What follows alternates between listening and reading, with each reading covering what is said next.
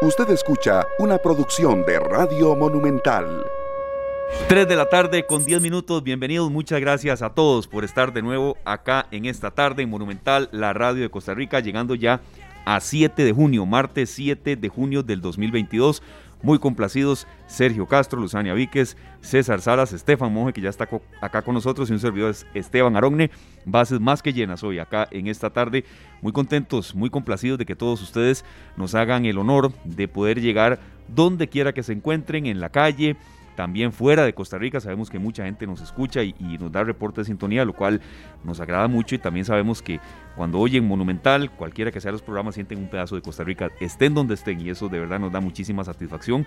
Los que están fuera de Costa Rica, si nos gustan reportar sintonía, bienvenidos en el Facebook Live también donde estamos, Canal 2 Costa Rica.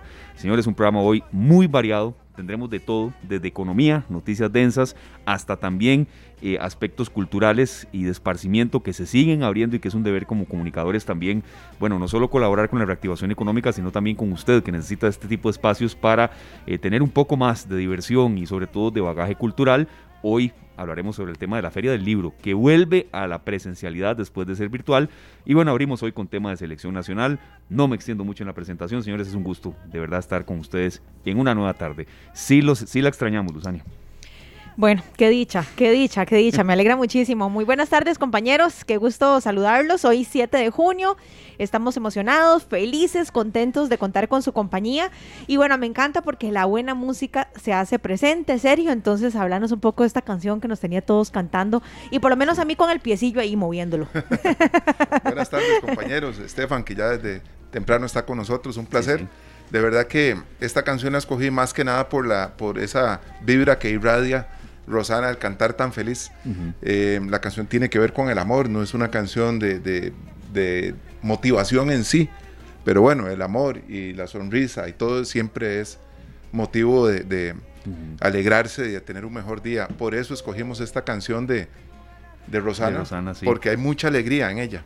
¿Verdad? Muchísima, qué, qué, artista, ¿verdad? Más integral. Y la hemos escuchado cantándole a la vida, cantándole al amor, cantándole a, situaciones cotidianas, pero me encanta porque el enfoque siempre es positivo y creo que eso necesitamos todos los días, la verdad. Exacto, eh, muchas veces uno, ¿verdad? Y lo he comentado con ustedes, que muchas veces traigo canciones para motivar a todo el mundo, pero algunas veces el primero que, que recibe esa inyección soy yo. El que se viene carboneando, el que viene. Sí, sí, sí, el que viene. El que Uno solito se da. No, no, yo, yo soy el que digo, bueno, si mi día va a ser mejor, espero que el de muchas personas que nos acompañan también.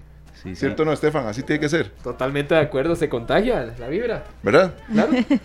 Esa es la idea. Y, como siempre decimos, a veces un día arranca no de la mejor manera, y tiene 24 horas, puede enderezarse en la tarde o hasta en la noche. Hay que torcerle el brazo al, día. Sí, no, de, Rosana Serio sí la tengo totalmente en referencia. Lo que no tenía muy claro era la nacionalidad y...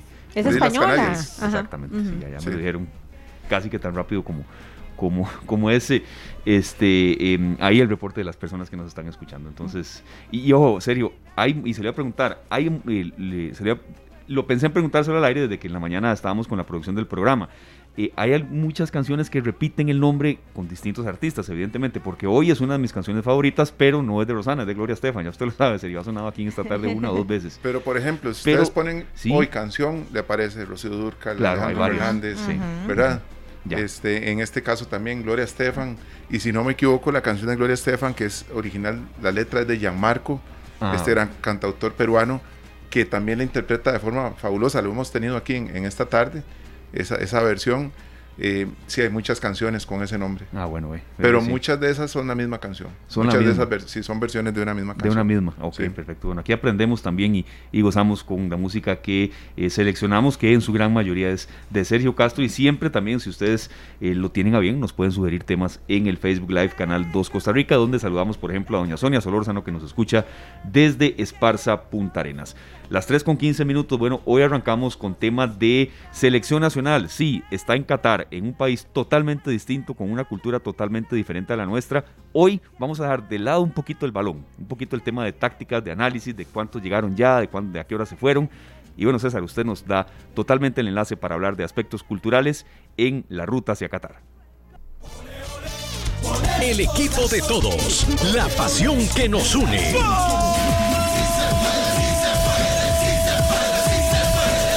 Costa Rica, Nueva Zelanda. No hay más allá. Datos, noticias y particularidades de un decisivo encuentro. Con la Cele en Qatar. En esta tarde.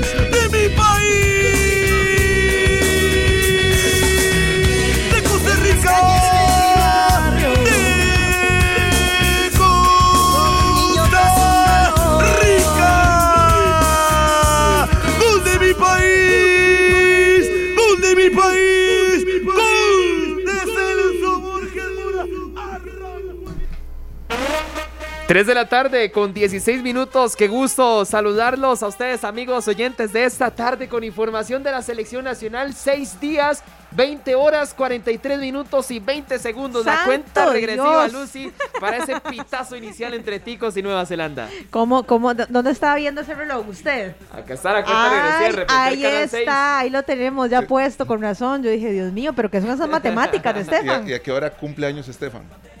Yo creo que a la medianoche. A medianoche, te Por faltan ahí. más horas. Ah, sí, sí, sí, todavía bueno. le falta. Ojalá que lo pueda celebrar en grande, siempre lo decimos, ojalá que O- sí. Ojalá que hoy en ocho hasta ahora más bien haya algarabía, haya fiesta, Sí, ¿verdad? De- ojalá, ojalá que así sea. Todos estamos con una alta expectativa. Pero bueno, Estefan, ¿qué nos traes para hoy? Gracias Lucy y un placer saludarlos. De verdad que estamos muy a la expectativa de la selección nacional que ya está en Qatar, ya están en el Hotel West y me imagino que ya está ahora todos descansando. Sobre todo después de un vuelo que tuvo una duración de aproximadamente 13 horas. Y para eso eh, vamos a contar con nuestra compañera y también corresponsal de, de Repretel y de Radio Monumental, eh, Blanca Madrigal. Vamos a enlazarnos directamente hacia Doha, Qatar. Allá son las 12 con 17 minutos de la madrugada. Así que bueno, Blanca, eh, bienvenida a esta tarde acá en los 93.5 de Radio Monumental. ¿Cómo estás? Eh, ¿Qué tal el ambiente por allá en Doha? Buenas tardes y buenas madrugadas, Blanca. Hola, ¿cómo están? Bueno, un placer saludarlos, estar con ustedes. Llegué a eso de la una y media de la mañana, hora de Qatar, con muchos sentimientos encontrados, muy contenta, eh, un impacto cultural muy grande, ya que ustedes, como todos sabemos, este país se rige por las normativas musulmanas, entonces eh, desde que llegué ya me estaban regañando, chiquillos, ya me quité la sueta en un lugar donde no lo podía hacer, eh, me dijeron que sí me podía cubrir un poquito, luego de eso me iba a tomar una foto porque exactamente al momento que llegué estaba arribando la selección de Nueva Zelanda y como podrán imaginarse eh, la locura, yo estaba intentando sacar eh, todo mi equipo para poder filmar y ellos me dijeron que no, que no lo podía hacer, pues por ahí eh, lo hice, pero eh, ellos sí me quitaron el teléfono, empezaron a borrar las fotos y los videos pues eh, nos dimos cuenta que sí, que tenemos que seguir la normativa del país. Después de todo es su país y, y nosotros aceptamos eh, que teníamos que seguir sus reglas, pues eso es lo que vamos a hacer el día de hoy. Aparte de esto, muy contentos, muy felices. La selección de Costa Rica arribó a eso de las 5 y 30 de la tarde. La gente, mucha, había muchos, eh, muchos aficionados el día de hoy en las afueras del Aeropuerto Internacional de Doha. Ellos eh, cantaban, coreaban los nombres de los jugadores de la, nuestra selección nacional. Eh, muchos de ellos viven aquí, vimos algunos provenientes de los Estados Unidos. Eh, se esperan más costarricenses en estos días, pero vieras que todo fue una fiesta. Eh, vimos salir de primero a Oscar Duarte, el defensa de Levante, luego le siguió Celso Borges, Brian Reese, Kendall Watson, Campbell. Fue un, un súper ambiente. De último vimos al técnico de la selección, don Luis Fernando Suárez, que iba muy tranquilo, venía jalando como unas hieleras, pero la gente lo recibió con mucha euforia. La verdad es que se vivió una fiesta, estamos contentos, estamos felices y esperando nada más este partido de la tele. Eh, yo me encuentro muy contenta, motivada, de verdad que muchísimas gracias y a la espera de lo que suceda el día de mañana. Gracias por la oportunidad de poder compartir un poquito lo que hemos vivido en Qatar. Bueno, Blanca, muchísimas gracias más bien a usted por ese reporte, excelente información. Más bien vaya descanse, Blanca, porque ya allá son las 12 con 20 minutos de la noche, compañeros. Qué increíble, ¿verdad? Todo lo que tuvo que atravesar eh, Blanca Madrigal. Sí, sí, de verdad, cómo aprende uno en estos temas, serio, de, de diversidad de culturas. El mundial, por ejemplo, el anterior no fue en eh, fue en Rusia, no fue en Brasil, pero se imagina usted que en Brasil alguien lo multe o, o le llame la atención por quitarse la suéter. No, no, Jamás. guarde. Si si es que en Brasil, de todas maneras, el tema es andar ligero Claro. de, de ropa, ¿verdad? Más bien entre más ligero mejor, Claro. en Brasil, Exacto, ¿verdad? sí, Sí. sí. Pero cómo cambia cada país en materia de cultura y, y es A lo mí- bonito también de estas actividades. A mí me sorprendió mucho cuando Blanca nos contó, Estefan y compañeros, que no solamente le llamaron la atención de que ahí no podía sacar el equipo o tomar Ajá. las fotografías, sino que le agarraron el celular y le Sí, borraron las sí. fotos. O sea, es que se pueden imaginar. Esto es casi, casi como lo que vio Jorge Ramos cuando entrevistó a Maduro, ¿se acuerdan? Que le perdieron la información. Yo he visto qué eso. delicado. Yo he visto eso, pero entre unas instalaciones de un canal de televisión en Estados Unidos, donde le advertían a uno a la entrada, no puede tomar fotos, no puede, y, y uno de los asistentes se le ocurrió sacar el teléfono, claro, ahí hay cámaras por todas, le llegaron tres señores de la, de la producción y lo hicieron sacar el celular y que les enseñara qué había grabado, qué había tomado y que, Híjole. y que para no tocarle el celular, que él mismo la borrara, pero que si se volvió a presentar esa situación, le quitaban el celular y lo sacaban. Ay, Bueno, bueno, si es chispa, ahí le quedan en la papelera de reciclaje, después los restauran. sí, sí, sí. So- son, a ver, eh, distintas eh, particularidades de cada país. Ahora estábamos comentando, serio, que, que muchas no vienen de la propia FIFA, sino de cada país donde se organiza el, el mundial. Y bueno, en eso hay autonomía para que se deba respetar a donde la gente está, ¿verdad? Claro. Es Sí, que no sí, podemos olvidar, compañeros, que a ver, eh, una, una cosa es el fútbol y otra cosa es las leyes, las costumbres, sí, las sí, tradiciones de cada país y eso sí se debe respetar. Incluso uno como turista en Qatar o sobre todo en Oriente, ¿verdad? Que vemos que las, las tradiciones y la- las costumbres son muy diferentes a las de Occidente. De si vamos tenemos que adaptarnos, tenemos que ser respetuosos. Tengo un compañero de- del canal de, de- de Informe 11 que anda ahorita en la India y nos, y nos trae, bueno, nos, nos presenta varias entregas y la diferencia cultural es abismal. Y Araya. Araya Vlogs, Siempre ajá. lo veo, sí, ah, sí. sí, es buenísimo. Y entonces a mí me sorprende porque sí, la diferencia cultural es, es abismal Sí. y es que es del otro lado del mundo. Lo mismo sucede con Qatar, ¿verdad? Y ahora pues vamos a tener mucho acercamiento a Qatar, pero vamos a tener que adaptarnos sí o sí. es un buen parámetro, ¿verdad? Es una buena lección para lo que viene. Para los equipos que clasifican al mundial, ver todo esto y estarse alimentando de la información que generan los periodistas allá presentes, Sí. reporteros y demás, y tanto los turistas también, ¿verdad? Que tienen ya una muestra de cómo va a ser el asunto. Sí. Y ahorita que no está la seguridad que va a estar en el mundial. Y con la vestimenta también. De hecho, veíamos videos donde ya pasaban, por ejemplo, los hombres con los trajes que ellos utilizan, que para ellos es normal, ¿verdad? Con el. Es que no sé cómo se llama, sinceramente, que es como un sombrero eh, y todo el traje blanco totalmente. Que Alguien parece- lo va a parecido a los jeques. Exacto, sí. Algo parecido sí, a los sí, sí. jeques.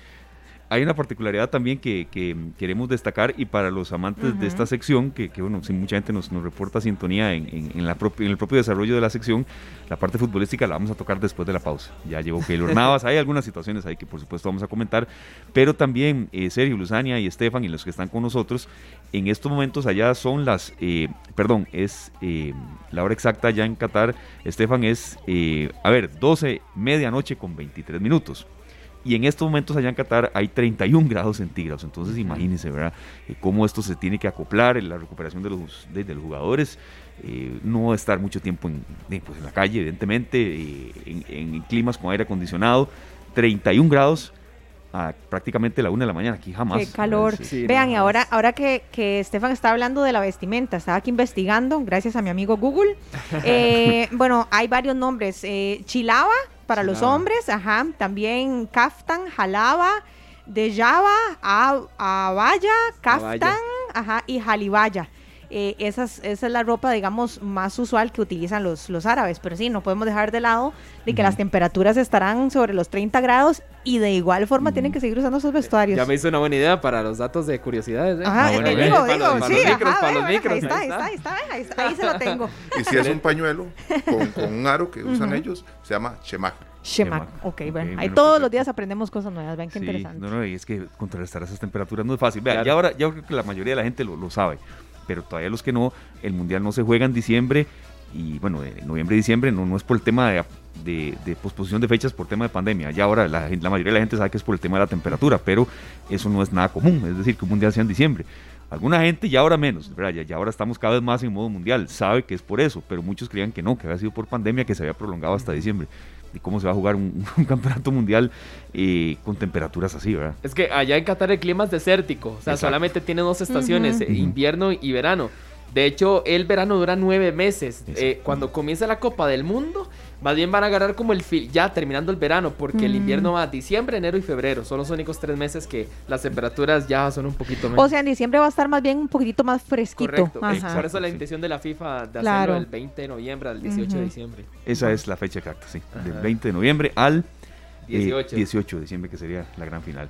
Bueno, 3 con 25, nos vamos a la pausa y después venimos con más de Costa Rica, Nueva Zelanda, esta sección eh, a cargo de Estefan Monge, pero en la cual también Sergio Luzani y yo hemos tratado de colaborar y venimos ahora sí con aspectos un poco más futbolísticos. La pausa y ya venimos.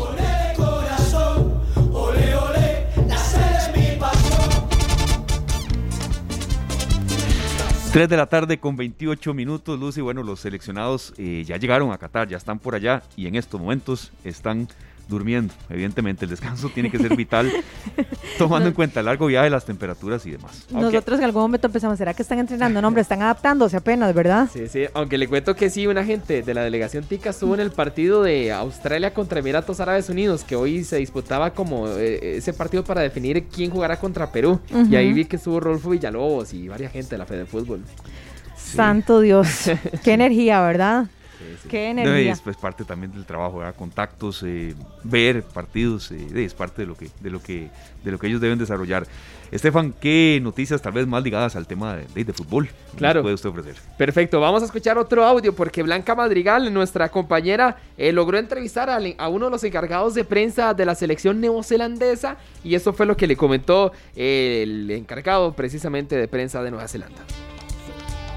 Bueno, va a estar muy difícil porque Costa Rica es un equipo muy fuerte, con mucha experiencia, con mucho talento y sabemos qué pasa en, en el 2014 y ustedes siempre eh, saben la manera de ganar. So, por Nueva Zelanda sería, sería muy difícil, pero es posible. Ustedes saben la manera de ganar. Me gustó esa frase que dijo el neozelandés sobre Costa Rica, que tiene muy bien referenciado lo que sucedió en el 2014. No, y me gusta porque nos tiene eh, es en la o sea, nos tiene sobre sobre la palestra como un equipo que somos difícil. Sí. Él dice, no imposible, pero sí es bastante complicado, sí es difícil. Entonces, qué bonito, ¿verdad? Hay otras otros países que nos ven como como como el como el mantequilla, como cuando uno estaba en la escuela. Entonces, me gusta porque lo ven como todo un reto y de y nosotros de alguna manera también estamos viendo a Nueva Zelanda como todo un reto, que Claro. así debe ser. Sí, Estefan, yo a estas alturas, aunque todavía faltan sus días y, y ver cómo, cómo eh, tal vez puede ir evolucionando el equipo en, en estas últimas fases entrenamientos y demás, ¿hay alguna duda en alguna posición clave? Porque todos somos entrenadores, ¿verdad? Sí, claro. Imagínense que yo soy hasta portero, imagínense. De- yo creería que... que- Pero, ahora, no, Por ejemplo. ¿de qué se, de qué se ríe, serio? Viera, viera qué relajo. Este, tal vez alguna duda en alguna posición clave, porque yo verdad siento que por lo menos el 80-85% ya, ya la debe tener en, en el papel. Sí, sí, aquí hay varios elementos. El primero de ellos es que Ronald eh, Lavala Gómez tendrá que reunirse con Suárez. Me imagino que ya mañana tendrá que entregarle todo eh, los informes que apuntó después del partido de Nueva Zelanda contra Perú. Él fue el, el espía, entre comillas, de ese compromiso. Entonces, todavía estaba pendiente esa conversación. Y a partir de esos Suárez ya tomará la decisión. Para mí, las dudas es el centro delantero. Si va a jugar solo con uno, con dos. Si va a ser Joel Campbell o Anthony Contreras. Y tal vez el tema de los laterales. Eh, yo pondría Oviedo, por ejemplo. Pero habría que ver el lateral derecho, ¿verdad? Si sería Keisher Fuller o este muchacho Carlos Martínez, que hizo un buen trabajo contra Martinica y ha venido ganándose la confianza. Ya descartó a Ricardo Blanco. Sí. Entonces me, me imagino que por ahí tiene que ir el asunto. Y la pareja central es sin duda Calvo y, y Duarte. Sí, esos inamovibles, los dos. Portero ni se diga. Entonces, en sí, eh, esa pareja de centrales, ¿usted cree que sí, ya 100%? Sí, sí, sí, sí, claro. Salvo que meta a Waston por el biotipo. O juegue en línea de tres. Con Calvo, Waston y Duarte. Creo que Waston estaría como, aquí estamos haciendo... Lo que hablábamos de los entrenadores de fútbol, ¿qué Oh, pensás, todos, Esteban? Me parece, no, de verdad siento que, que, que Waston es si la situación se va complicando y no hay un, un gol a favor. no lo veo como titular, pero bueno, ahí irá- irán diciendo las horas que Es se que puede son muy perfilar. altos. De hecho, También, ahora estaba sí. haciendo un dato, pero ahorita no me acuerdo el nombre de ese jugador. El más joven de Nueva Zelanda tiene 20 años. Es volante y mide metro 88. Entonces, sí son muy altos. Los Cierto. defensas también.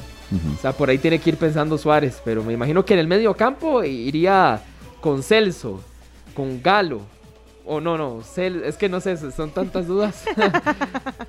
Hay una columna vertebral, hay una Ya- columna ya le Ya, ahí vertebral. podemos ir armando. Lo que tenemos que hacer es organizarnos para enviarle la alineación con tiempo. Démosle nosotros, mejor le ayudamos. Pero sí, sí, esa es más que toda la información de Costa Rica. Y bueno, nada más que como usted lo comentaba, Seban, ya está totalmente involucrado con la selección. Sí, sí, de hecho fue el, el- el primero que llegó. Entonces, Sí. nada más para referenciarlo ahí.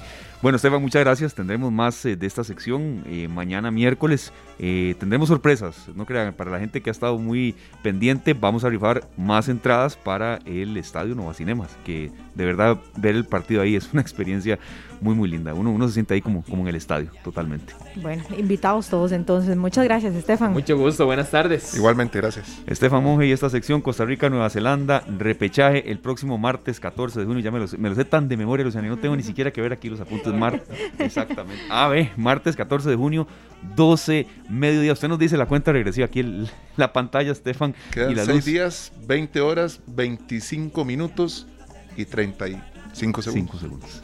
Está bien. Estaremos muy pendientes. Las 3 de la tarde, 34 minutos. Eh, don Sergio, nos vamos a una pausa. Usted nos dice con qué. Y al volver tendremos ya a nuestro compañero director de Noticias Monumental. Eh, rifen camisas de la serie. Dicen, bueno, vamos a ver qué. Vamos a hacer lo siguiente. bolas, vamos con conos, esa de- can- que las compren también. Sí. Sí, señor. Vamos a ir con esa canción de la Celia ahorita al corte. Venimos con una muy especial para Parece que que- tengamos chance de conversar un poquito. de- ¿Está bien? Parece muy bien. Muchas gracias a todos por su compañía.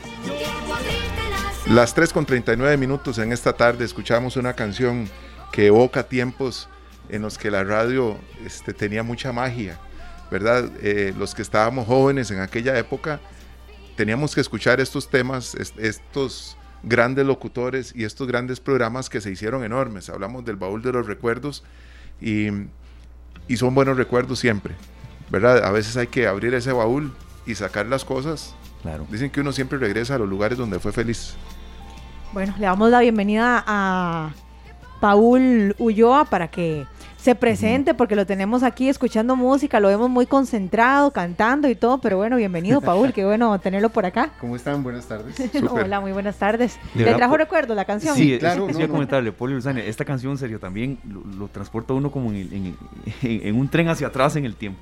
Así, ni siquiera había escuchado 10 segundos, serio, ya me hallaba ahí. Vean, yo, yo debo ser atrás. demasiado honesta. Ajá. Yo nunca la había escuchado. Nunca la habías Sí. escuchado. No, nunca la había escuchado. No, nunca, nunca la había escuchado. Y, y sí, me imagino que tiene sus añitos porque... Sí, Sí, es una canción de 1970. Imagínense, de Con 1970. razón.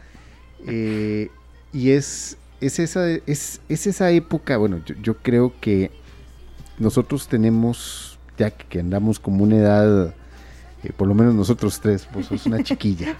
Ahí ya, He ya, dicho que soy una chiquilla. ya, ya empezamos a armar las diferencias. Ajá. pero eh, la radio ha estado presente en la mayoría de la vida de, los, de, de muchos costarricenses. Y antes eh, uno tomaba, eh, la radio era, es, es un pilar fundamental de nuestra comunicación, pero también de nuestro entretenimiento. Eh, eran horas en que uno oía mucha más música en radio. Sí, Y esto, claro. y esto sí hay que, hay que verlo. Estas, eh, estas canciones eran las que cantaban nuestros padres mientras hacían las labores o mientras ibas en el, en el carro o los fines de semana, cuando estabas haciendo algo en la casa, era, era la música que poníamos. Entonces, por supuesto, la radio es, esto nos evoca este, estos tiempos, estos Sí. enormes tiempos de, de felicidad. Yo la, la, la, la- la ligo mucho a, a compañía, radio compañía eh, y, y sobre todo Te también, bueno, acompaña, exacto, y te otras cosas, informar, entretener, orientar, formar también. Bueno, e- es, ese es el detalle. Yo creo que la radio debe entrar también en una introspección de que debemos empezar a, a- a volver al tiempo de la formación Sí, en radio.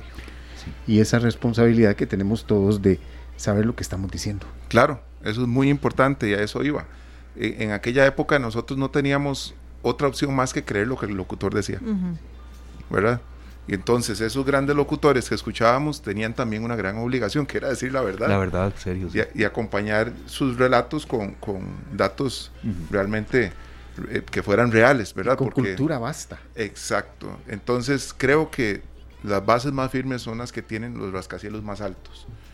Creo que cuando uno eh, escucha a estos locutores, uno se da cuenta que ellos dejaron unas bases muy firmes Ujú. para que los que veníamos después de ellos pudiéramos sentarnos ahí, Sí, ¿verdad? sí, sí. sí. Eh, pero sí, a mí, a mí me nació hoy, ¿verdad? Que es lo que comentaba con ustedes antes de venir a hablar de esta canción, contactar a algunos locutores de aquella época.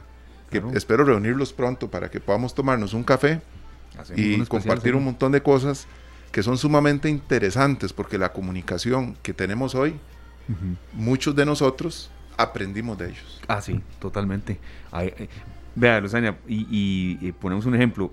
Dios guarde, en aquel entonces hubiese un error en, en una nota luctuosa, es decir, en, en dar un nombre mal de Claro. alguien que, fa- que falleció. Eso era bueno.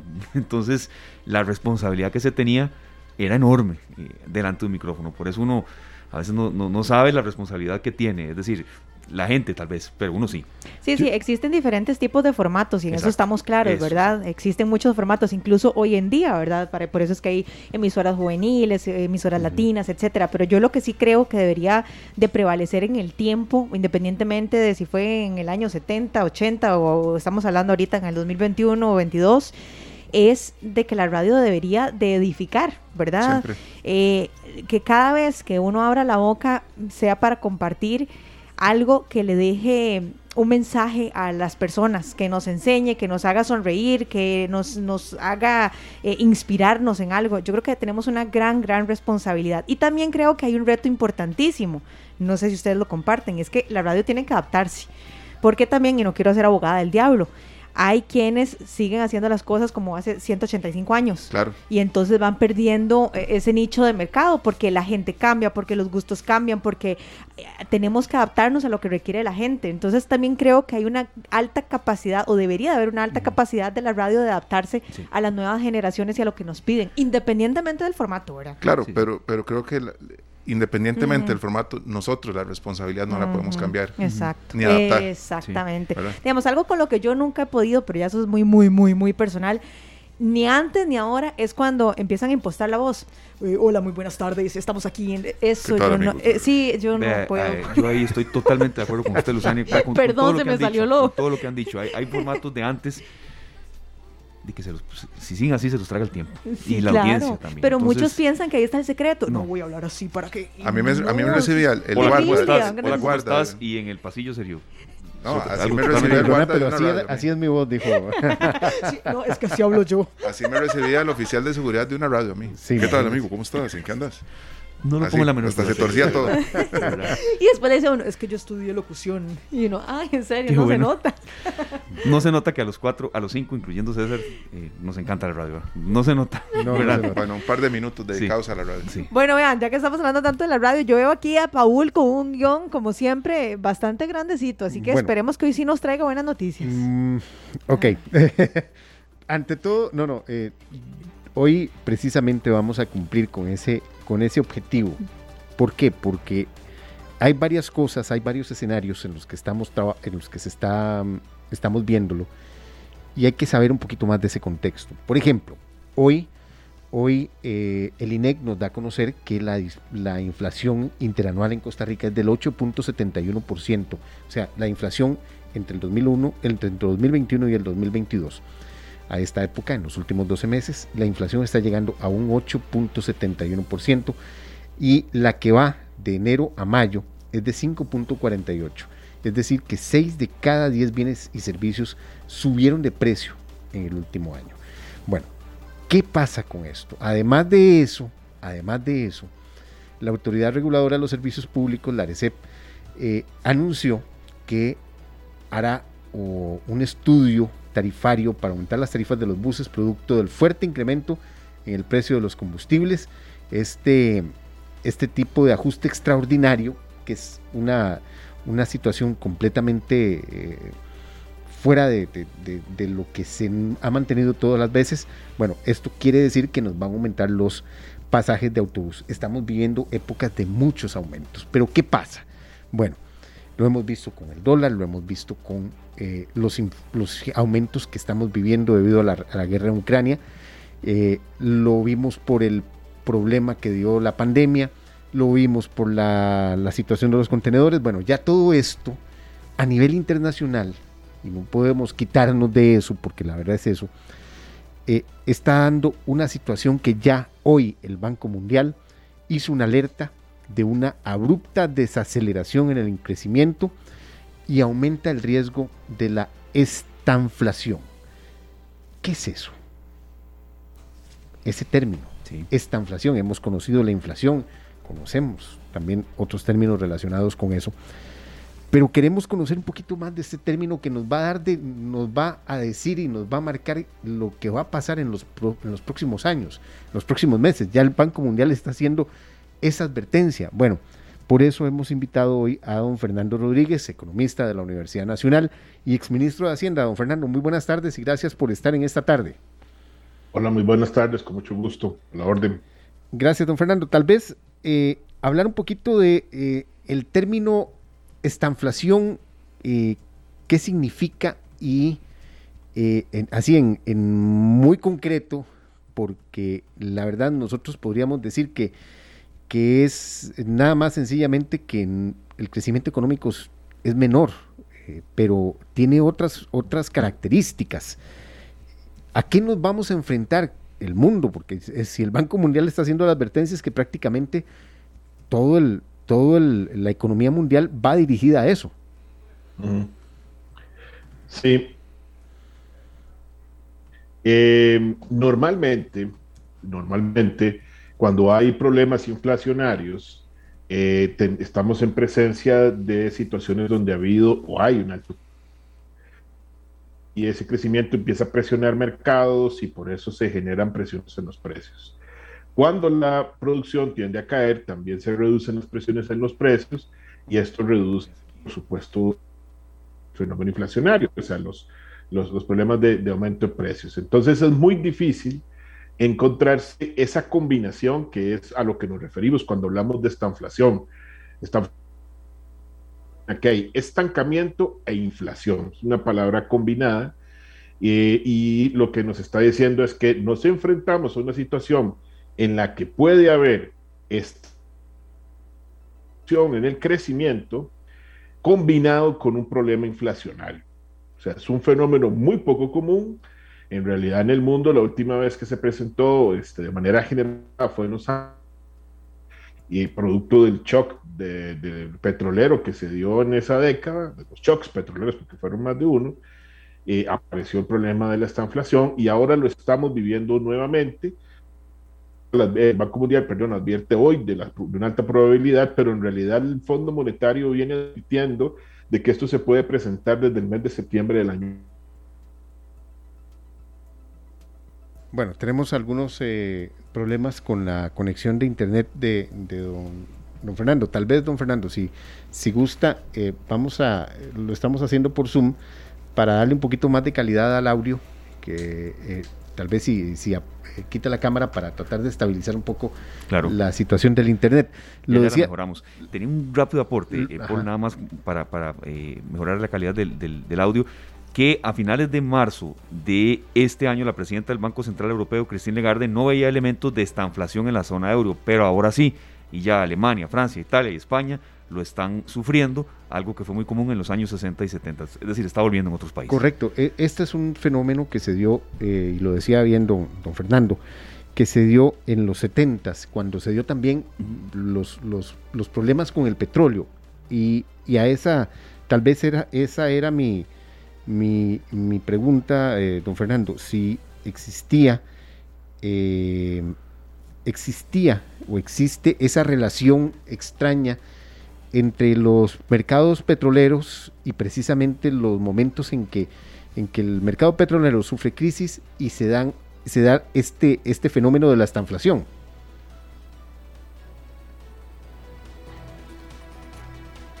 Bueno, vamos a tratar de recuperar a, a don Fernando Rodríguez, que eh, por lo que vemos tenemos algunos problemas eh, con su línea telefónica, pero sí el ya, ya vamos a, recuperarlo. Eh, aquí, tal vez Esteban, Esteban. Bueno, aquí lo, lo, eso pasa, pasa en lo, en, cuando se, se dan estas situaciones en vivo. Bueno, ¿qué es lo que está pasando? Yo, y eso es lo que quisiéramos preguntarle a don Fernando, que tal vez eh, esta situación llevará a la recesión a muchos países. Incluso hay publicaciones especializadas que estaba leyendo ahora de que eh, el problema podría radicar también o podría afectar principalmente a, la clase, a las clases medias, que son las que van a sufrir más. Eh, porque la última vez que se dio fue en los años 70 en el contexto de la crisis del petróleo y, ya el Banco Mundial está haciendo, está haciendo este, este tipo de alerta que nos debe empezar a preocupar ¿Por qué? Porque es como un círculo malvado. Yo quisiera preguntarle eso a don Fernando. Eh, eh, no hay forma de que, digamos, cuando hay una inflación muy alta, hay formas para combatirla. Cuando hay eh, inflación, cuando hay un problema económico de otra índole, hay otras maneras. Pero, don Fernando, ya que lo recuperamos por la vía telefónica, es, esta, esta inflación es, es la más perversa de todas las de todos los círculos viciosos económicos. Pues no, pues, la situación quizás más compleja es lo que se llama depresión económica, ¿verdad? Cuando la, la, digamos la caída en la actividad muy pronunciada produce un efecto de digamos de destrucción de, de ciertas actividades económicas. No es la más perversa, pero es uno de los problemas económicos más complejos de enfrentar porque cuando usted aplica, si se enfrenta a problemas inflacionarios, y aplica medidas para controlarlas, tiende a reducir el crecimiento. O sea, esas medidas tienden a ser contractivas en cuanto al efecto del crecimiento. Y por supuesto, para poder crecer necesita impulsar la actividad económica, o sea, aplicar medidas expansivas que tienden a, este, generar ciertas presiones inflacionarias. Entonces, de, ¿qué complejo? Tenemos que aplicar medicinas que producen efectos contrarios en otras variables. O sea, la medicina para la inflación contrae la producción y la, y la medicina para poder aumentar la producción puede generar inflación. O sea, podría hacer que la inflación vuelva, las presiones inflacionarias vuelvan a aparecer. En los 70, cuando la estanflación apareció en el mundo, lo que eh, países como Estados Unidos hicieron fue dejar las medidas monetarias, digamos, el Banco Centrales, para controlar la inflación y que los gobiernos a través de estímulos por medio de inversión pública activaran la economía en, ese sentido. Entonces hay que trabajar con varias herramientas económicas a la vez. Es un problema muy complejo. En el caso nuestro además es un problema que, que no, digamos, no surge de, de, una situación local, es un problema básicamente de inflación importada que además va a afectar el ritmo de actividad global y nos va a contagiar por esa vía entonces nos, nos deja todavía una posición más comprometida para enfrentar la, situación. Podríamos decir, eh, don, don, Fernando, y, hacía la pregunta, bueno, eh, en los 70 se vio por, los, por las crisis que se dieron en el petróleo, podríamos decir que están aparentadas o aparejadas casi siempre este tipo de, de crisis tan fuertes que se dan en el mercado petrolero. Bueno, sí, lo que pasa es que en esta ocasión, digamos, lo, que sucede es que vienen de choques externos. En los 70 fue el petróleo. En esta ocasión se repite el problema en el petróleo, pero no es solamente el problema en el petróleo. Nosotros venimos desde el año pasado enfrentando un shock de costos de, de transporte marítimo que ha estado encareciendo el comercio internacional que este se da pues producto de las medidas tomadas por ejemplo en Asia para atender el COVID y la política de cero COVID, por ejemplo, de China, que básicamente cuando empieza a aparecer un brote detiene la actividad económica en una región muy amplia, ¿verdad? La, última, las últimas medidas tomadas en este nivel fueron en Shanghái y mantuvieron prácticamente la ciudad paralizada por dos meses. Entonces, eso paraliza puertos, paraliza fábricas, este, encarece, por ejemplo, la movilización de contenedores a nivel global. Súmele que con lo de con lo de Ucrania, el problema de la guerra en Ucrania, se puede presentar un, un desabastecimiento de algunos granos sumado a un encarecimiento en la venta de los mismos, que se está complicando, por ejemplo, con medidas que algunos países están tomando, como el caso de la India, ¿verdad? Que dijo, bueno, cierro las exportaciones de trigo y amenazó con hacer lo mismo con las de arroz. Entonces, ya los países africanos saltaron en un momento, sí, sí, brunas generalizadas. Entonces, aquí tenemos un triple choque en, este momento, o sea, de, energía, de alimentos y de costos de, de, digamos, de transporte marítimo a nivel global que, se, que están entrando a jugar en este momento, a lo cual hay que sumarle las medidas de los gobiernos para atender el problema inflacionario, y todo eso es, un cóctel ahí peligrosísimo que en cualquier momento estalla, ¿verdad? Don Fernando, ¿y cómo, cómo afecta a economías como la nuestra, una economía tremendamente endeudada? Eh, prácticamente eh, tenemos un, una enorme deuda interna y externa claro. que no mm, o sea, ¿cómo, reaccionaría? Porque nosotros somos, ante todo, importadores y, importamos también las crisis, en ese sentido. Sí, el, problema con esto es que, vamos a ver, la primer vía de contagio, digamos, si hubiera un problema, digamos, de, estancamiento o de recesión, puede ser que no lleguemos a una estanflación, puede ser que hay una recesión y la recesión haga que los precios se desplomen, ¿verdad? La, la estanflación es una posibilidad, pero podría ser que simplemente nos quedemos con el estancamiento, que tampoco es que es bueno, ¿verdad? Pero, pero al menos no, no, no agrava la situación. Pero el primer problema lo vamos a tener para poder enfrentar nosotros a los mercados meta de nuestros productos, ¿verdad? Los productos que llevamos al exterior, que exportamos. Ahí pues se va a resentir esos mercados. Puede ser que disminuyan la demanda de los productos que nosotros vendemos en el exterior este, ahí podemos tener el primer problema. Se va a trasladar después a los flujos de inversión, ¿verdad? recibiremos menos inversión porque el mundo al, entrar en un, en un lapso, ¿verdad?, de, bajo crecimiento, pues también reduce las inversiones que se hacen este, por parte de las empresas, nos complica ese escenario y cuando esto llega al bolsillo de la gente podría afectar la recuperación en el sector turístico. Entonces, esa es la vía que tenemos. Por el momento el problema lo estamos sufriendo en el traslado de costos, ¿verdad? Se nos están sumando costos adicionales vía importación.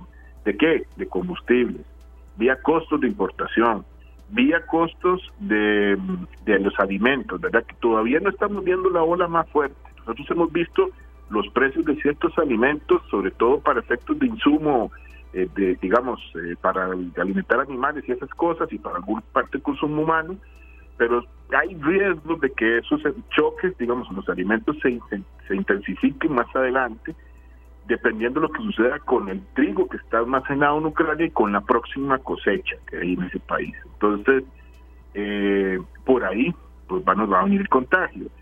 Eh, por supuesto que nosotros deberíamos estar ya en este momento planteándonos tomar medidas muy serias para generar ahorros en el consumo de combustible, limitando la movilización de personas hasta donde sea posible. Porque si el, petróleo se sigue encareciendo y lo que tenemos que comprar afuera se sigue encareciendo y, tenemos dificultades para vender productos en el exterior, los dólares que contamos que podemos traer en esas transacciones van a, valer oro, literalmente, o sea, van a ser muy escasos y entonces sin que esto signifique un desplome, pero tenemos que cuidar, digamos, de los gastos que estamos haciendo afuera y por supuesto mucho de esto implica también ver qué hacemos con el producto que más rápidamente está subiendo de precio y que más nos está golpeando el, bolsillo, que en este caso son los combustibles.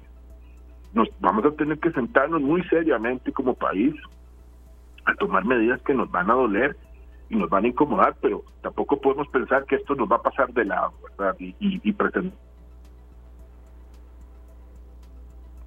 Estamos conversando con don Fernando Rodríguez, economista, eh, exministro de Hacienda también. Don Fernando, eh, lo tenemos por ahí todavía. ¿Nos escuchan, Fernando? Sí, sí, lo escucho. Perfecto. No, muchas gracias. Le saluda Esteban Aronne del equipo de esta tarde. De verdad es un gusto que esté con nosotros. Yo tenía una consulta, don Fernando, en las lecturas que hemos revisado. La, esta inflación no se combate sobre todo con recetas económicas clásicas. Quería consultarle muy concretamente. ¿Usted cree que en Costa Rica estamos preparados eh, para poder hacerle frente a este fenómeno que, como usted bien ilustraba, era muy propio, pero no de estas décadas.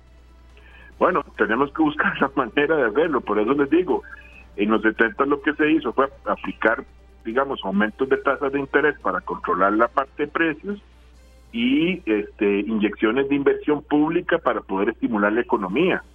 Eh, nosotros en este momento tenemos el problema que tenemos la, el gasto de inversión limitado por la regla fiscal y, y, eso es literalmente suicida en estos contextos, ¿verdad? Deberíamos estar haciendo el propósito de invertir más como país para poder estimular la actividad económica y buscar mecanismos de reactivación. O sea, ¿Cómo inyectamos más inversión a esta economía? Al tiempo que dejamos que el Banco Central busque la manera de controlar la inflación. Insisto, lo que lo, el problema es que nos va a llevar a tomar medidas que pueden ser que, se, que, que sean contradictorias unas con otras, pero el, el problema no es fácil de atender. Claro, don Fernando, hay muchos, muchos nuevos empresarios que nacieron a partir de la pandemia, que son ex empleados y ahora son pymes o también trabajadores informales. ¿Qué consejo se le puede dar a las personas que tienen su economía lesionada? Empresarios que a pesar de todo lo que se vivió durante esta lo que se ha vivido durante esta pandemia, han podido sostenerse y sostenerse y sostenerse, pero que están lesionados. O sea, su economía está en el suelo, siguen intentando, siguen intentando, sin embargo, se avecinan cosas más difíciles, más difíciles para, para todos los comerciantes que no tienen el poder de llegar al banco y pedir un préstamo de un millón de dólares para sostener la situación. ¿Qué consejo se le puede dar a la gente que todavía tiene la fe que va a salir adelante? Bueno, no perder la fe, ¿verdad? En ese sentido, pero ser realista. Eh, depende del mercado en el que se estén des desempeñando, va a costar muchísimo tras salir adelante. Ahora, nosotros tenemos un instrumento como país que no hemos utilizado, que este era el famoso fondo de avales, ¿verdad? Que no no lo lo tenemos ahí quietecito, tenemos que tenemos los recursos aprobados por el Banco Centroamericano, Integración Económica para poder hacerlo. Y yo creo que este es el momento de pensar cómo poder tomar, por ejemplo, las deudas de un montón de empresas pequeñitas y este darles un, una, digamos, un manejo distinto de manera tal de que podamos reformular, digamos, los, los, los, los las, las deudas de estas personas este, renegociarlas, tratarlas de lanzar a, plazos más largos, reducir las tasas de interés que se cobran, dar periodos de gracia, porque si no, la, digamos, esto que estamos sufriendo va a ser una segunda ola, digamos, de un gran tsunami que, que hemos estado sufriendo. Lo primero fue la pandemia y aquí sí podríamos afectar un montón de negocios y de personas, ¿verdad? Entonces, tenemos que buscar la manera de, hacer que en un país como este, donde es tan caro endeudarse, la, el financiamiento sea más barato y las condiciones sean más flexibles para permitirle a todas estas personas subsistir. Y por supuesto necesitamos un elemento reactivador de la actividad económica, ¿verdad? Que pueda movilizarla. Yo insisto que en el corto plazo lo, lo que necesitamos es que podamos hacer más inversión pública, este, pero necesitaremos pensar en cómo estimular otro tipo de actividades económicas y con qué recursos lo vamos a hacer. Deberíamos dirigir todo nuestro esfuerzo en ese sentido. Don Fernando, muchas gracias por atendernos, por explicarnos un poco estos términos que, ya están, ya, los tenemos encima prácticamente. Eh, todavía no podemos decir eh, que nuestro país eh, y la economía, bueno, se está aumentando el riesgo. Habrá un momento, no sé, don Fernando, ya como última pregunta, en donde digamos, sí, estamos bajo este proceso. ¿Quién se encarga de decirlo? ¿Quién se encarga de decir, mire, sí, ya está el mundo en esta situación, eh, hay que aplicar este tipo de medidas desde ya? ¿O hay que aplicar medidas todavía preventivas y decir, bueno, existe este riesgo, vamos a aplicarlas y, vamos a esperar a que no, a que no pase lo que se está advirtiendo? Sí, bueno, yo yo creo que este, los el banco el Banco Mundial y el Fondo Monetario tienen digamos reuniones anuales donde reúnen eh, personajes de todo el mundo, ministros de Hacienda, presidentes de bancos centrales, ¿verdad? Precisamente analizar estos temas, normalmente se hace en los meses de abril y de septiembre. Eh, me llama la atención la alerta en junio, es poco común, pero hoy habrá que esperar a, llegar a, a esa reunión de septiembre a ver qué está pasando. Por el momento, nosotros preocupémonos por el problema inflacionario, que es lo que tenemos a la vista, ¿verdad?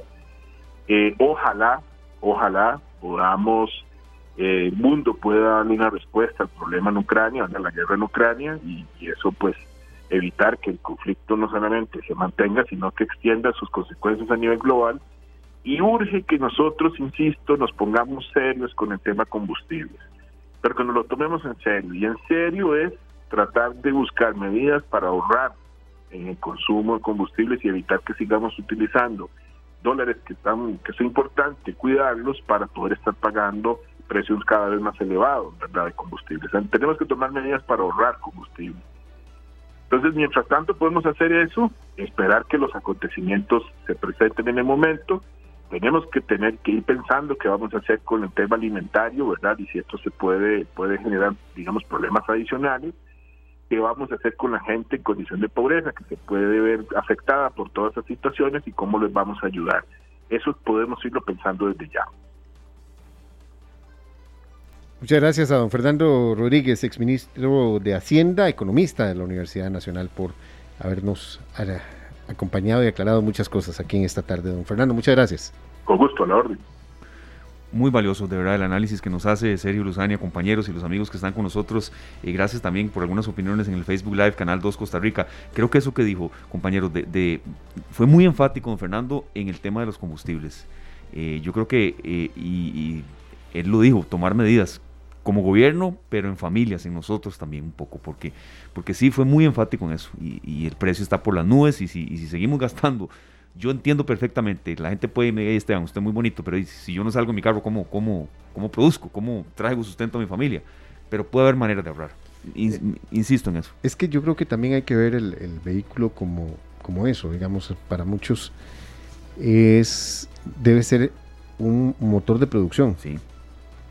No ir a la pulpería en carro, por ejemplo, eh, que se convierte en un gasto. Entonces hay que mantener esa, eh, bajo esa visión, ese, ese, eso, tener eso en el panorama, evitar, evitar ese tipo de gastos eh, y eh, ver de qué manera bajamos esos gastos. Claro. si, si, si podemos producir con el vehículo, o sea, que nos va a generar una ganancia, que nos genera no una comodidad, sino algo que sea necesario completamente. Sí. Entonces sí.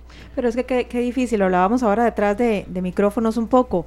Es, es, muy complicado porque una de las medidas que, que, se ha tomado, por lo menos en otros años, es aumentar las tasas de interés de los bancos. entonces lo hablábamos ahora eh, detrás de micrófonos. Di, yo soy una persona que estoy tratando de salir adelante, que quiero mi emprendimiento, qué sé yo, voy a pedir un préstamo y me dicen que ahora ya la tasa no me va a quedar en 10, sino que me va a quedar en 14 entonces, ¿con qué, ¿cómo voy a pagar yo eso? ¿Verdad? O sea, ¿cómo yo lo voy a pagar? O sea, estamos hablando de que aumenta la gasolina, por ende aumentan los productos, estamos en medio de una pandemia todavía, eh, la crisis eh, nos sigue afectando, la guerra nos sigue afectando, entonces es una cadena de cosas que yo digo, bueno, está bien, me aumentan las tasas, pero ¿y cómo pago eso? ¿Cómo, cómo, ¿Cómo genero? ¿Cómo pago eso? Por lo mismo, porque yo tendría que cobrarle más a las personas que adquieran mi producto. Y la pregunta es, ¿me van a comprar mi producto si cuesta mucho más? ¿Verdad? Entonces es, un círculo eh, vicioso realmente complicado. Entonces yo creo que sí tenemos que, que tratar de tomar las medidas preventivas hoy, por lo menos en lo que esté en nuestras manos. Eh, eso del vehículo, pues sí, tratar de hacer viajes más inteligentes, de optimizar el tiempo por lo menos con lo que está en nuestras manos. Otro de los métodos, yo creo, es comprar de manera inteligente, de pensar lo que voy a ir a comprar. Parece mentira, pero si antes eh, compraba 15 tomates, pensar, realmente necesito 15 tomates en este momento. Si me ponían malos tres, ¿para qué voy a comprar los 15? Creo que vamos a tener que tomar esas medidas cada uno en casa porque ya llegará a una estanflación si es tema delicado. Sí, bueno, aquí nuestro amigo Mariano Rodríguez en Facebook dice que hay cosas que nos afectan, pero que no controlamos son efectos mundiales. Dice que nuestro gobierno, economía, no tiene capacidad de mejorar cosas dando dinero, que es muy duro, pero es así, y que hay que ahorrar tanto como sea posible en gastos, etcétera. Y bueno, sí nos toca. Yo ahora le hacía la pregunta a don Fernando con respecto a los nuevos emprendimientos y demás, porque hay un cocinero que se quedó sin trabajo y abrió una ventanita, ¿verdad? Ahora consiguió de nuevo trabajo, la ventanita quedó abierta, en buena hora, ¿verdad? Que hay gente que ahora tiene esos dos ingresos, un trabajo fijo y aquella cuestión que abrió en, un tema de emergencia. Sí. Pero todos esos establecimientos en realidad han diluido las ventas para muchos comerciantes. Entonces, tanto el restaurante donde trabaja este emprendedor ya no vende tanto porque hay un montón de ventanitas de camino. Claro. ¿Verdad? Nos hemos afectado mucho en muchos aspectos y sabemos que esto ha sido necesario, que se abran estos negocios, pero por eso le pedí yo el consejo, porque sé que mucha gente, como decimos los ticos, pulseándola durísimo, Que sí los que- empaques cada día vienen más caros. Eh, Sí, Nuestro sí. amigo Oscar eh, Ramírez, que nos escucha a menudo y vende Ajá, empaques para sí. comida, dijo, y viene peor. Sí. Viene O sea, peor, Es, es hora de que empecemos a alistarnos. por supuesto. Que por cierto, Oscar que nos escucha, en serio, es parte de las personas que tuvo que reinventarse, dedicarse a, a- algo que no era lo, lo de él, pulsarla, ¿verdad? Eh, Y, así como él, muchos, de verdad. Hay unas personas aquí, este, compañeros, que están debatiendo, y qué lindo que suceda eso con el respeto de siempre. Fabricio Valen y también Oscar Segura, que si lo que estamos viviendo en el Facebook Live, eh, don que sí, que si lo que estamos viviendo se compara con la época de Carazo. Hay algunas situaciones parecidas, otras no tanto, no hay una pandemia en ese momento, y uno está diciendo que sí, otro que no, pero son momentos complicados en, materia económica. Yo diría que no, estamos viendo cosas tal vez que se vieron en esos años, pero sí una, una influencia internacional fuerte de lo que pasa. Sí, por eso yo le preguntaba a Fernando que sí, porque en los 70 se dieron dos fuertes eh, choques, por decirlo así, eh, con el sistema, el sistema de los precios del petróleo. Y fueron los que generaron de alguna manera una crisis económica a nivel global y que por, por supuesto eh, Costa Rica no se logró escapar. Eh, y lo que nos dicen los libros de historia ya eh, fue el manejo que se dio en esa época de cómo se manejó esta, esta situación aquí en Costa Rica. Pero digamos que habría que ver cómo de toda, toda, toda crisis también tiene la oportunidad para ver cómo reaccionamos y cómo reacciona nuestro, nuestro gobierno ante estas condiciones. Bueno, habrá que ver cuál va a ser la reacción. Y por lo menos ya hoy, con esta alerta que llama mucho la atención, como dice don Fernando, llama mucho la atención que ya se haga en junio, eh, que no se esperen a septiembre, es porque, eh, porque hay algo.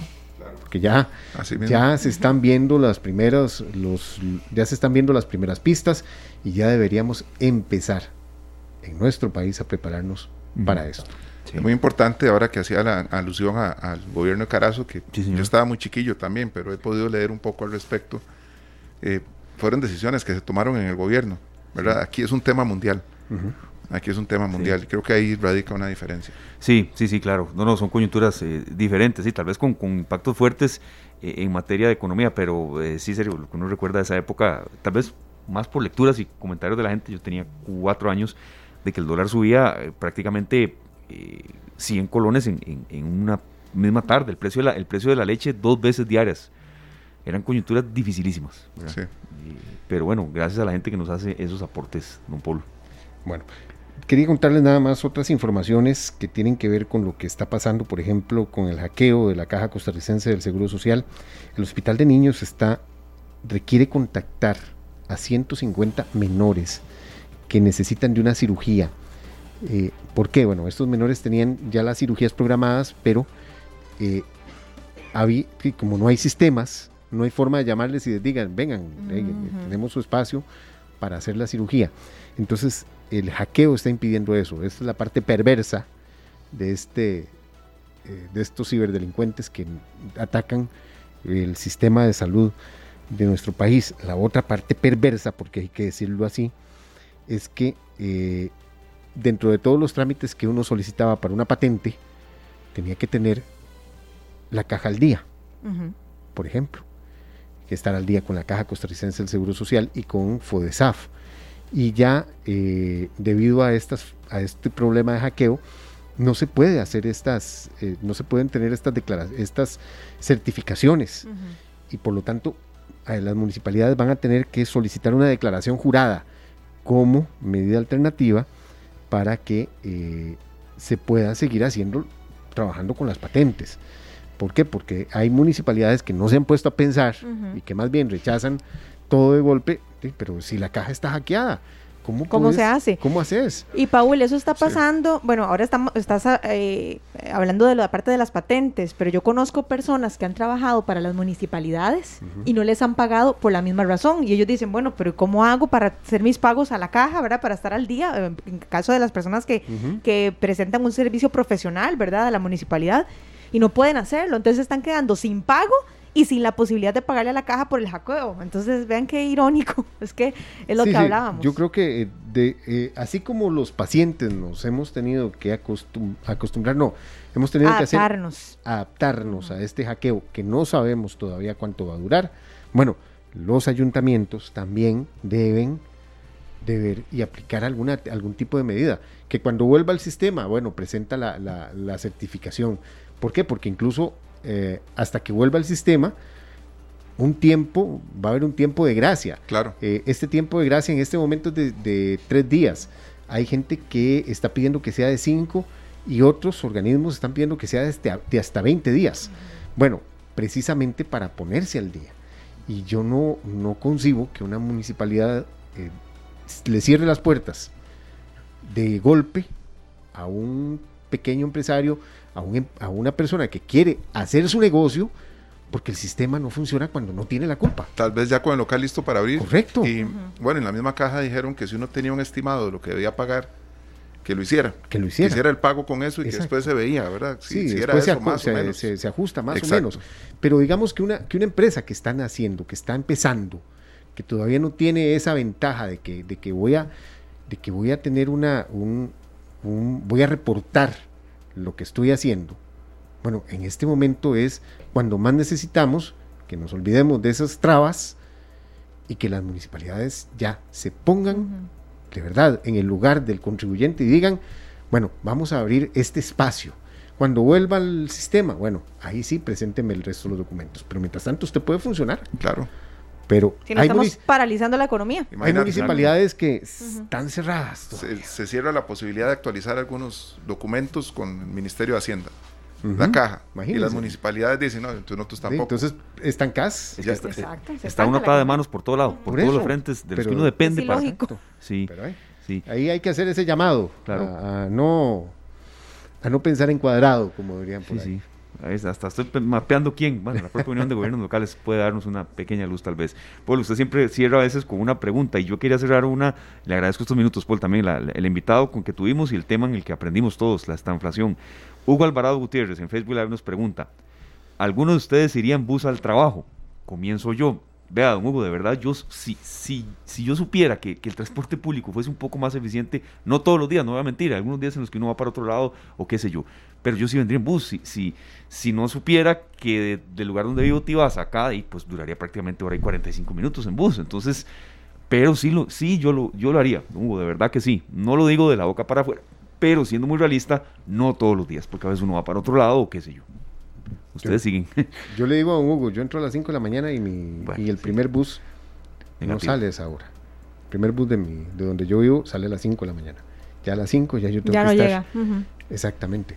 Así que, eh, y sí, yo viajé en bus mucho tiempo. Sí. Muchísimo tiempo. Así que eh, aquí también hay que pensar en que ya es hora, como decía don Fernando, de ver de qué, de qué manera eh, pensamos en reducción de combustible. Sí, y por qué no pensar de que el pago electrónico en los buses de- se debe aplicar de ya, ya para ya, y que de alguna manera a las personas más pobres se les entregue una tarjeta que solo puedan utilizar en la tarjeta en, en los pasajes de autobús. Claro. No lo digo para uno, pero sí, para incentivar el uso del transporte público. Claro.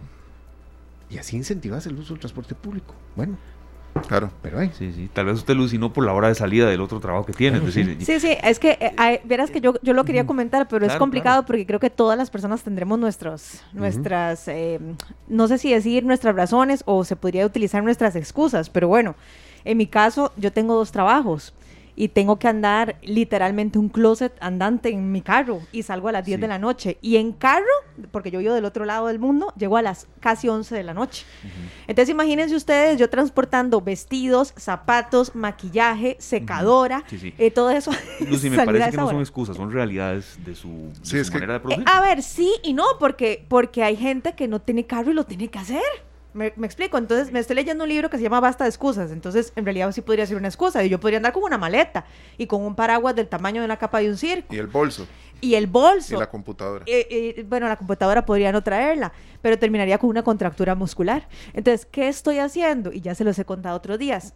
Aunque salga a las 5 de la tarde y vuelva a entrar hasta las 8 de la noche, me quedo por acá, me tomo un cafecito por aquí, me traigo el cafecito de mi casa. Estoy tratando de tomar esas medidas porque, porque ir y regresar, dice, me está yendo el salario en gasolina. Por eso, es, es que apliquemos el principio de que quienes tenemos vehículo lo hagamos de manera responsable. De, manera responsable y como medida de producción. O sea, usemos el vehículo como una herramienta de producción, no como un lujo.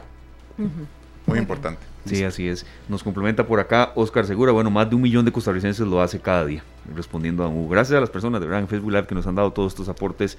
Eh, hoy se nos suma César Salas que nos dice años de viajar en bus toda la vida, don Sergio Claro, y cuando yo he tenido que viajar en bus también lo disfruto y paso al mercado, ah, tomo café o almuerzo, ¿verdad? pero pero de a veces las agendas de todos son muy distintas. Sí, sí. Vamos con una canción. Me parece genial. Vamos. Seguimos recordando la radio de los 80. A ver. Seguimos con Karina.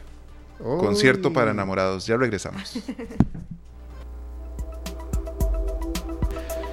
Las 4 de la tarde con 28 minutos. Muchas gracias a todos por continuar acá en esta tarde en Monumental, la radio de Costa Rica. Y de verdad valoramos eh, mucho las opiniones tan respetuosas que nos han hecho en, materia del uso del transporte público. Y vamos a, antes de ingresar con nuestro último invitado de hoy, que tiene que ver con reactivación económica, con esparcimiento y también con actividades que, qué dicha, que vuelven a la presencialidad después de dos años de virtualidad que las realidades, y, y, vea Lucy, eso que usted dijo, no son tanto excusas, es que también son realidades de la gente en cuanto a desplazarse de un lado a otro, todo lo que tiene que llevar. Ahora también yo estaba haciendo memoria de que, bueno, quizá antes uno cuando se desempeñaba en distintos trabajos en los que utilizaba autobús, de no tenía que cargar la computadora, que es un instrumento de trabajo que usted no puede dejar en casa. Va ahí también el tema de la seguridad, pero el transporte público es una alternativa. Yo, yo quisiera que fuese más ordenado, más eficiente y uno poder utilizarlo. Y son parte de la realidad, de serio, que cada persona vive. Por supuesto, eh, pero tenemos que que administrar eso todos los días, ¿verdad? Sí. Yo creo que es mucho lo que eh, Paul decía ahora. Ojalá que las personas que, de que tenemos la bendición de tener un, carrito, eh, de que lo utilicemos pero de manera responsable y que sea para generar, que sea para trabajar y que tomemos decisiones inteligentes.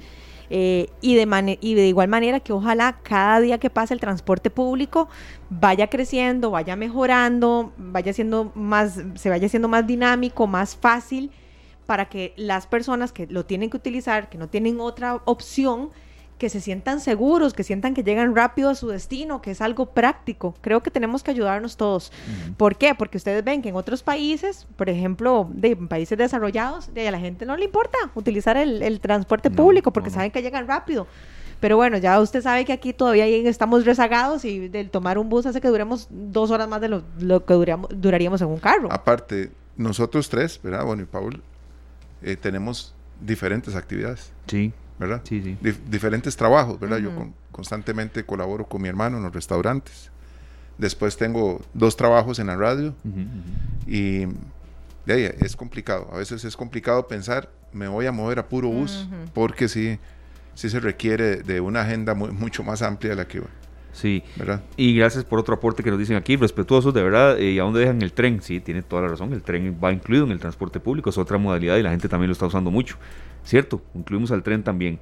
Creo que nos, se nos viene en el mapa una, una, bueno, un programa con respecto al tema del uso del transporte público y cómo puede ser más eficiente.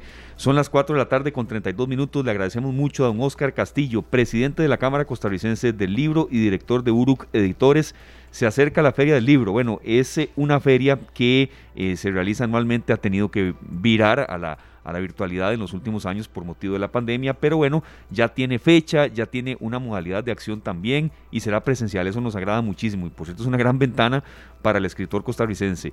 Don Oscar, bienvenido, ¿cómo está un poco la, eh, el cronograma de actividades para la Feria del Libro, fechas y demás? Y bueno, qué dicha que, que puede ser de nuevo presencial. Bienvenido, don Oscar. Buenas eh, muchas gracias Esteban y, y a, sus compañeros de trabajo, además de eh, un saludo a la audiencia. Efectivamente, la Feria del Libro, la vigésimo primera Feria Internacional del Libro en Costa Rica, FILCERE 2022, está programada para trabajarla a partir del 26 de agosto y hasta el 4 de septiembre próximos en el Centro de Convenciones de Costa Rica. Eh, este esta feria la estamos preparando prácticamente desde noviembre del año pasado. y por supuesto que ha sido muy difícil porque ha habido que hacerla eh, no solo innovando cosas, sino en un año en que, perdón, el ministerio, el gobierno eh, cambiaba de, de, de personeros y por lo tanto este no podíamos eh, coordinar con el Ministerio de Cultura previamente al cambio de gobierno. Y ahora sí estamos eh, con, con una reunión pendiente con la señora ministra de Cultura que se realizará la semana próxima y ahí podremos coordinar. Eh, esa es una de las razones por las cuales eh, decidimos trasladar la feria de la antigua aduana al centro de convenciones, pero no es la única, ni es tampoco la, la, la más importante, sino que hay toda una serie de consideraciones, eh, incluidas consideraciones sanitarias, porque en la antigua aduana las distancias eh, que había entre cada stand, cada hilera de stands, es decir, el tamaño de los pasillos, obligaba a una cercanía eh, excesiva de las personas que en las actuales condiciones no son recomendables. La altura de la antigua aduana, la altura de- del piso al techo, es muy baja y eso hace que la eh, ventilación dentro del recinto sea insuficiente, mientras que en el centro de convenciones tenemos una altura de 12 metros y tenemos ventilación natural y artificial que permite eh, una eh, una condición del aire eh, mucho más sano. Esto sin contar que pasamos de pasillos que eran de 2 metros 85 de ancho en la aduana a pasillos de 4 metros de ancho en el centro de convenciones. También hay, al, al pasarnos al, al, al centro de convenciones, estamos por primera vez, en realidad por segunda vez, acercando la feria a los habitantes de las poblaciones del oeste. Quiero decir, estamos acercando la feria a comunidades como Heredia y sus cantones, Belén, entre ellos, que es el más cercano, a comunidades como Alajuela, Rormoser, Pavas, Sabana, etcétera, que son comunidades que tradicionalmente han estado lejos de la realización de la Feria Internacional del Libro. En esto ha habido el susto de mucha gente, de quienes vivimos en el este, yo soy del este, eh, porque se nos se nos hace que la feria nos la llevaron muy lejos. Y en realidad no es tan lejos en primer lugar. El centro de convenciones está apenas a 10 kilómetros del parque central pero además hay una cantidad importante de transporte público que pasa desde San José y desde otras comunidades hasta el frente del centro de convenciones. Estamos también trabajando en la, en la, en la Cámara del Libro para crear una serie de eh, rutinas de transporte que sean absolutamente favorables para las personas que, así como ustedes estaban comentando ahora sobre el transporte privado, prefieran no usar el transporte privado para ir a la, a la feria. Pero quienes sí desean ir en su propio vehículo tendrán una ventaja muy importante que en la aduana no tenían. Y es que en el centro de convenciones tenemos parqueo para más de mil vehículos. En la aduana la gente tenía que parquear en la calle o ir a parqueos privados esparcidos por los alrededores de la aduana eh, y este tener que caminar eh, distancias importantes para llegar a la aduana. Aquí tenemos, como digo, más de mil parqueos en las mismas instalaciones del centro de convenciones y ahí tendremos entonces eh, esa facilidad para la gente que sí eh, prefiere ir en su propio vehículo. Eh, que insisto, de todos modos, estamos trabajando para eh, favorecer el transporte del público, principalmente del este, hacia el centro de convenciones y, y, y darles eh, eh, buenas facilidades, buenas oportunidades para, para que estén en la, en la feria todas las horas que siempre estamos ahí. Por supuesto, don Oscar. Eh, Sergio Castro le saluda, un placer escucharlo de nuevo ¿Cómo esta está, tarde. Sergio? Bien, usted. Hace un par de años usted nos decía, el apoyo de los aliados estratégicos, gracias al público lector también, el festival se ha convertido en algo maduro, inclusivo y fuerte. Inclusivo y fuerte. ¿Cómo hacer para que nuestros hijos, para que los niños, los jóvenes, se sientan más cerca de la lectura, que no crean que es algo exclusivo de los adultos? En esta feria, e- esa es una preocupación fundamental porque es una preocupación estratégica.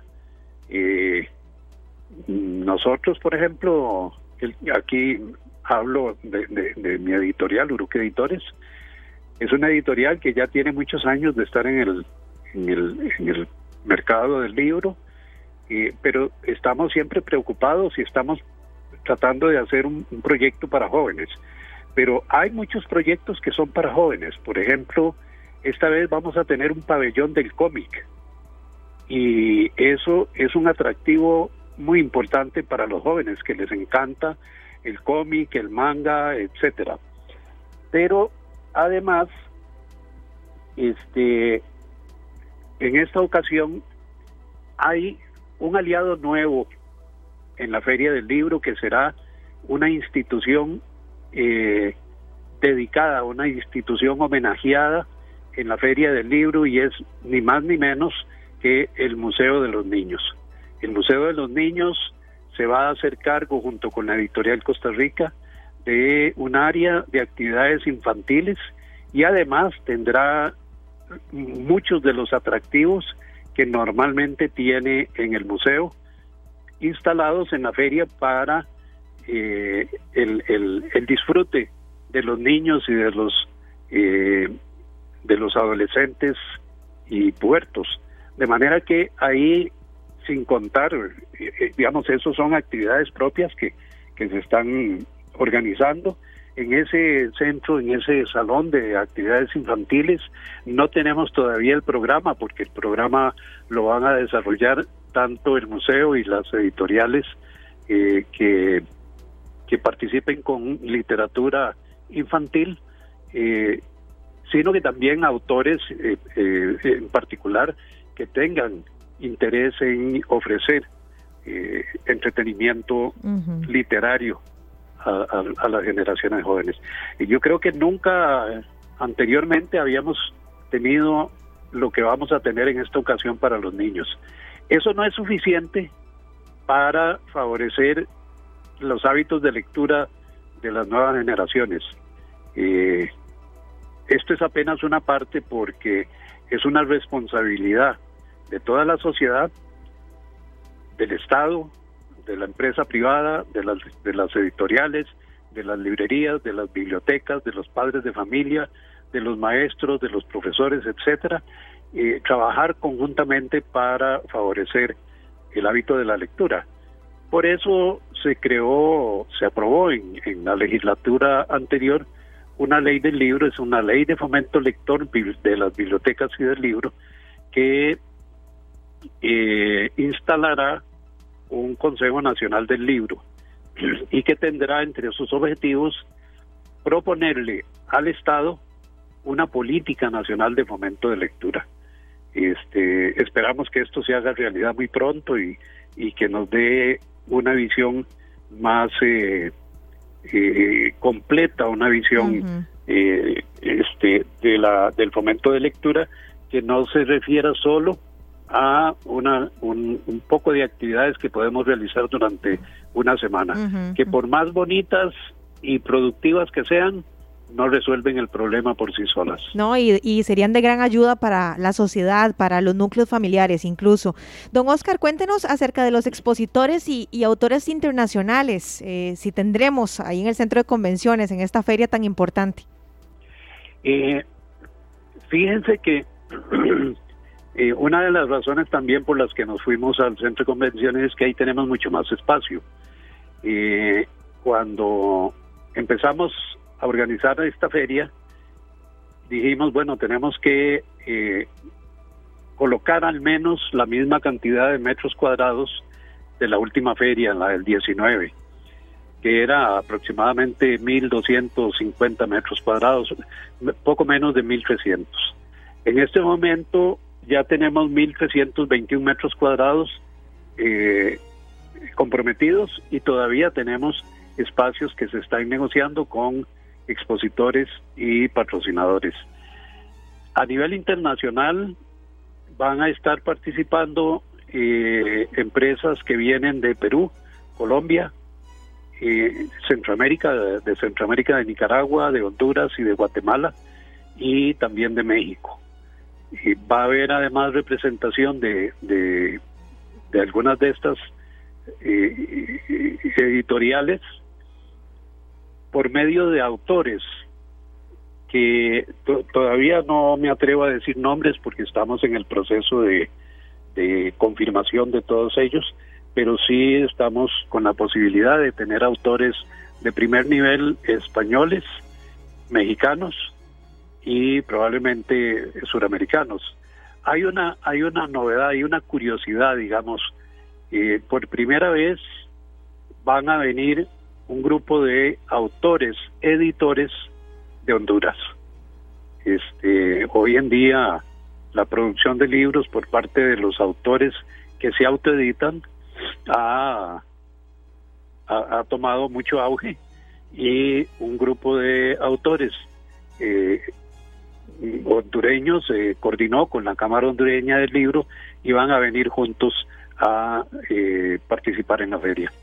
Perfecto. Don Oscar, nosotros eh, Sabemos que todavía falta para esa feria, es decir, es del 26 de agosto al 4 de septiembre, pero si como comunicadores no vamos anunciando esto, la gente no se entera. Entonces, por eso seleccionamos los tres acá a tocar el tema ahora. Lo vamos a volver a invitar con algún escritor, incluso acá podemos venir en cabina cuando esté más cerca la fecha. Yo quería consultarle más allá de la feria, porque usted sí, eh, sí ha dado todos los, los datos e incluso respondiendo a la pregunta que mucha gente se ha hecho, he leído de que por qué es tan largo. Bueno, ya lo, usted dio todo el ABC de que por qué se está haciendo en el centro de convenciones. Yo quería preguntarle, ¿por qué es importante que una persona lea? ¿Qué gana? ¿Y qué pierde si no lee? Este, esa pregunta tiene muchas respuestas y muchas veces muchas personas las han respondido. Eh, algunos, digamos que una de las respuestas más frecuentes es que usted, si no lee, vive lo que hace todos los días, pero si lee, vive no solo lo que hace todos los días usted en su lugar, sino que vive en muchos otros países, vive aventuras que, que, pueden haber sido de hace muchos años, siglos incluso, vive aventuras del futuro, vive aventuras en, en otras tierras, en Europa, en Sudamérica, en Centroamérica, etcétera. En realidad se le amplía el mundo al cual usted tiene acceso a través de los libros. Pero eso no es importante solo porque pueda viajar a través de los libros, sino porque eso le permite tener referentes eh, intelectuales, digamos, sin que se vea la palabra intelectual como una cosa muy muy elitista, elaborada, que yo no soy intelectual, que, que, yo apenas entiendo lo que leo, no. Si, si leemos, adquirimos una serie de, de, de referencias a un mundo más amplio del que nosotros estamos viviendo día a día y eso nos permite analizar con mejor criterio las cosas que vemos, las cosas que vivimos y las decisiones que tomamos. Es decir, nos permite construir una forma de pensar más crítica, más autónoma, más libre. Esa es la principal eh, eh, utilidad de leer. De manera que quien lee no solo viaja y conoce más, sino que piensa mejor. Y quien no lee se queda en donde está y no tiene más referentes para pensar que los que están a sus ojos vista. Perfecto, Oscar, muchísimas gracias. A seguir leyendo más. Sí, sí, muy buena esa última reflexión. Y ni se diga también la ortografía que uno va ganando. Sí. Ah, sí, además, por supuesto que aprende a escribir eh, este, y, aprende a interpretar mucho mejor eh, lo que lee. Digo, lo que lee eh, día a día. en el diario, en Facebook, en las redes sociales. Por supuesto. Porque uno a veces ve en las redes sociales que alguien dijo A y la gente le interpretó B. Y es porque no tienen la cultura de lectura que les haya permitido eh, interpretar correctamente eh, los, los textos Claro. que tiene al frente.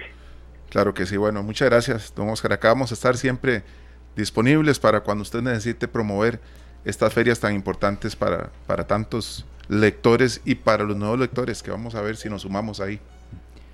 Claro que sí. Y Muchas vamos gracias. a esperar que no solo ustedes tres nos acompañen a la feria, sino que nos acompañe esta tarde en la feria. Ah, qué bueno, esta tarde en la feria. Claro que sí. Lo tendremos sí. aquí, vea, lo tendremos aquí en cabina con un escritor ahí. Programamos eh, la entrevista para más adelante. Muchas gracias, don Oscar. A ustedes las gracias.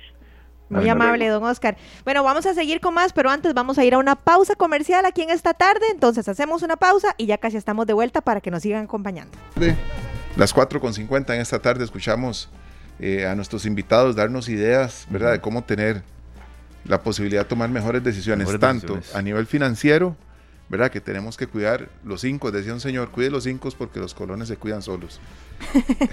Sí, sí, sí. sí. Y- Tú denso el programa hoy un poco. Sí, sí, sí, claro. Pero eh, a veces la, la realidad manda un poco. Con el también, tema de ¿no? la lectura también. También, sí, sí, sí, sí, sí. Eh, y bueno, estamos preparando eh, distintos temas que vamos a tocar en los próximos días. Qué buena canción, señor. Ya voy a mencionar usted más. Aquí está Luzania bailando un poco en media cabina. Buenísimos Los Ángeles Azules, Sí, por supuesto. No, lo duda. Mañana es 8 de junio, mañana es el Día Mundial de los Océanos. A veces creemos que eso está muy largo, no, y que no tiene mucha relación con el día a día de nosotros, tampoco. Entonces vendrá gente a la cabina, que eso a mí me encanta, poder tener eh, contacto en la cabina, siempre con medidas de prevención, de, bueno, de cuidado, de distanciamiento. Pero vendrá una bióloga marina aquí a hablarnos del Día Mundial de los Océanos y cómo le puede afectar a usted y a mí, y también qué podemos hacer para mejorar el estado de los océanos, que por cierto tiene muchas, pero, muchos, eh, pero muchas barreras también que superar. Sí, tenemos que ver hasta dónde podemos llegar nosotros, ¿verdad? Siempre decimos que nuestro metro cuadrado podemos hacer muchísimo, así que vamos a tener un programa como siempre muy dinámico, al cual los queremos invitar a todos ustedes desde ya, mañana en horario habitual, de 3 a 5 de la tarde. Yo les voy a contar que hace un rato me aluz- me- eh, mi compañera Luzania me amenazó. Ay, me amenazó y sí me es dice, cierto. usted va a tener que complacerme con una canción. No sé si la anotamos para mañana, pues ya tenemos la canción de hoy. No, no, estamos de acuerdo, no, de hecho que no, no pretendía honestamente que fuera para hoy, pero sí ojalá para mañana o para pasar. Esta semana tiene que ser, esta Claro semana. que sí. Es que ahora que escuchamos a Rosana, ¿verdad? Eh, en el inicio, hay una canción que tal vez no es tan comercial de ella, pero lo que dice es maravilloso, que se llama Carta Urgente de Sí. Rosana. Me encanta porque son de esas cosas que decimos. Vean, vean qué romántico lo que voy a decir, pero son esas cosas que decimos cuando ya es muy tarde. Es como, ¿para qué, ¿para qué decís eso ya ahorita? Sí. ¿Verdad? Mejor lo hubieras dicho hace algunos años. Entonces, ojalá que me puedas complacer, porque yo sé que le va a llegar ahí al corazón a más de una persona. Se llama Carta Urgente. Ya quedó lista para mañana. Esa es mi solicitud. Muy ya bien. quedó lista para mañana. El nombre de la canción, perdón, para hacer yo aquí. Carta Urgente se Testigo, llama. ok, Ajá, Carta bueno, Urgente. ya tengo, te- tengo aquí dos testigos ya. Muchas gracias a todos, incluido César, por todo el apoyo que hoy nos dio y la gente de producción. Y estamos trabajando de verdad con mucho empeño para el resto de la semana, sobre todo para mañana. Tenemos un programa muy especial y nos agrada mucho poder tener gente acá en cabina. Ahí se está escuchando desde ya las, las risas de los de todos los amigos de Pelándolo. Bajando Bueno, la grada, no serio. Nos vamos con Los Ángeles Azules y Natalia Lafourcade para que ustedes vayan sintiendo que pelando el ojo es también una gran alegría. Vamos con música como esta. Feliz tarde. Este programa fue una producción de Radio Monumental.